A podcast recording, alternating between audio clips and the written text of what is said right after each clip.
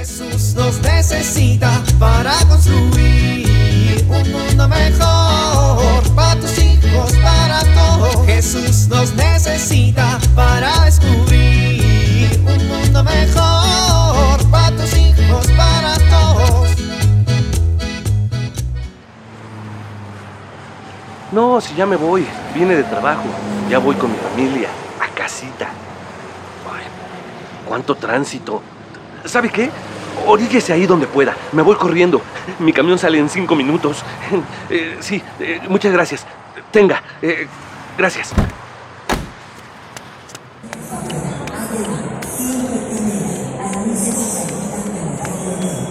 ¿Con permiso? ¿Con permiso? Con, con per- con permiso. Perdón. ¿Con permiso? Llegué. Gracias, buenas tardes. A 117. Gracias.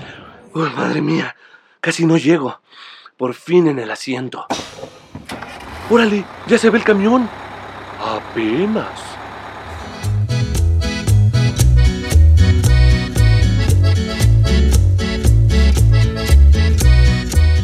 Compadre, compadre, ya mirito se va mi esposa.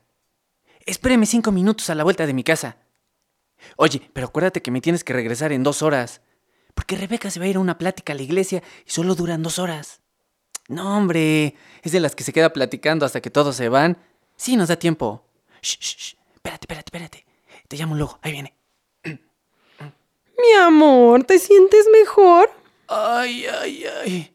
Me duele todo el cuerpo, mi amor. Mi espalda, mi cabeza. Ay, mi amor, no me digas eso. Sí, creo que no voy a poder ir a la charla con el padre. Sí, creo que lo mejor es no ir a la charla.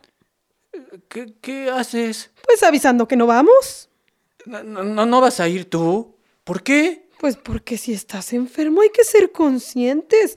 No vayamos a contagiar a alguien más. Pe- pero no es contagioso. ¿Y cómo sabes? Es mi estómago. Debe ser alguna porquería que comí ayer.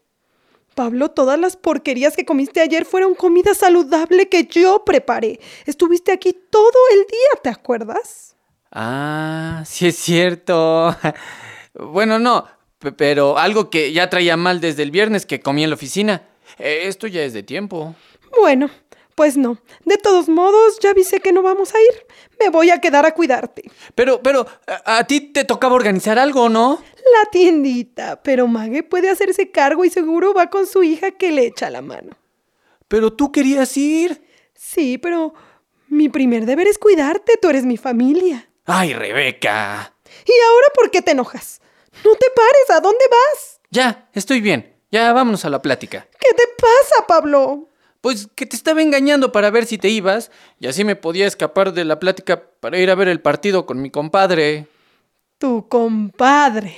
Pues sí, pero ya se me agüitó el plan. Vámonos. Y ahora el enojado y el indignado eres tú, ¿no? Pues sí, si no me pongo enojado e indignado, me vas a regañar.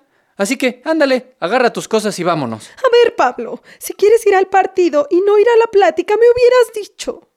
Y me hubieras dado el sermón. Y de todas formas te lo voy a dar. Ay, ay, ay, ay, me duele mi pancita. ¡Ay, ay. Pablo! Estoy hablando en serio. Necesitas primero reconocer que pertenecemos a la comunidad de Jesús. ¿La comunidad de Jesús? Claro, la iglesia. ¿Para qué estamos en la iglesia, Pablo? Mm, para perdernos de los partidos importantes. Si no comprendes el verdadero sentido, sí. Solamente estaríamos para eso. Pero tienes que comprender que el fin de ser parte de la iglesia es vivir como discípulos y aspirar verdaderamente a la santidad.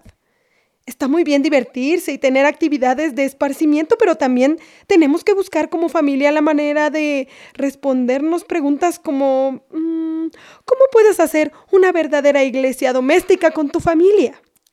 Pues sí. Y no solo eso. ¿Cómo compartes tu don a la iglesia? ¿Cuál es tu ministerio? Mi, mi, mi ministerio. Sí, yo apoyo con las actividades de recaudación de fondos. Por eso estoy en la tiendita de los cursos. Tú también podrías buscarte algo en lo que pueda servir en la comunidad, para que también te sientas parte de ella y para que pongas en común los dones que Dios te da. Mm, bueno, La iglesia es un gran cuerpo, del que todos somos parte, Pablo. Hay que participar. Ándale, vístete y vámonos. ¿Y, y el compadre? La comadre también va a estar en el curso, así que puedes decirle que lo primero que haré cuando lleguemos al curso será contarle esta anécdota. No, no, no, no. Rebeca, Rebeca, ¿a dónde vas? Rebeca. Es broma. Vámonos ya. Jesús nos necesita para construir un mundo mejor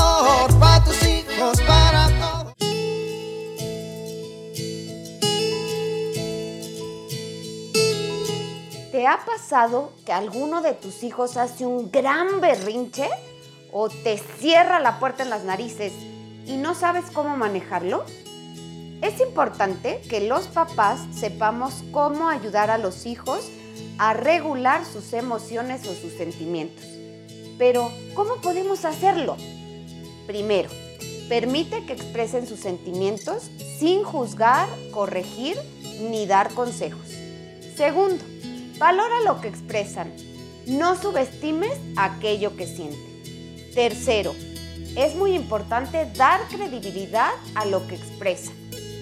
Cuarto, si es pequeño, pídele cuando esté muy enojado, por ejemplo, que haga un dibujo de cómo se siente. Para los adolescentes, sugiéreles que escriban sus sentimientos en un diario. Y por último, enséñales a identificar la emoción con una palabra.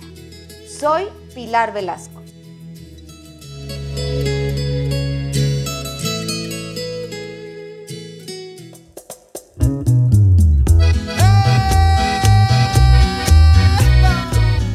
Oramos. Te adoramos Dios Omnipotente, Hijo y Espíritu Santo.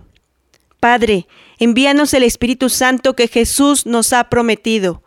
Él nos guiará hacia la unidad. Él es quien nos da el carisma, que hace las diferencias en la iglesia.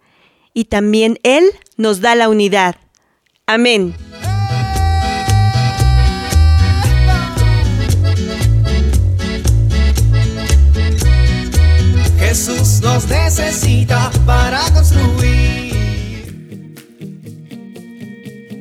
Vivir en familia.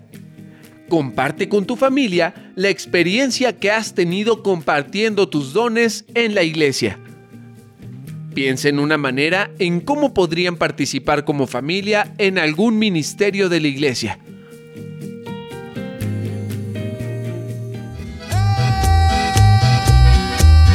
Te invitamos a compartir y dialogar este encuentro de la serie Dios camina entre nosotros con tu familia. RCP es un programa de PPC México al servicio de las comunidades parroquiales. Hasta la próxima. Un mundo mejor para tus hijos, para